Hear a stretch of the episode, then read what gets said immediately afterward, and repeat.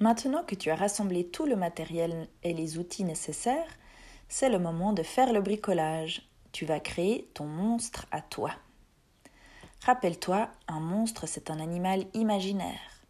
Ça veut dire qu'il peut avoir trois têtes, un seul bras, plein de pieds, des cornes, des tentacules comme les pieuvres, des antennes comme les escargots.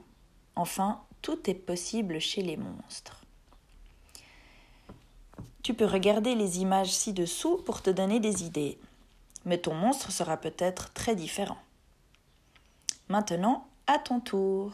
Amuse-toi bien.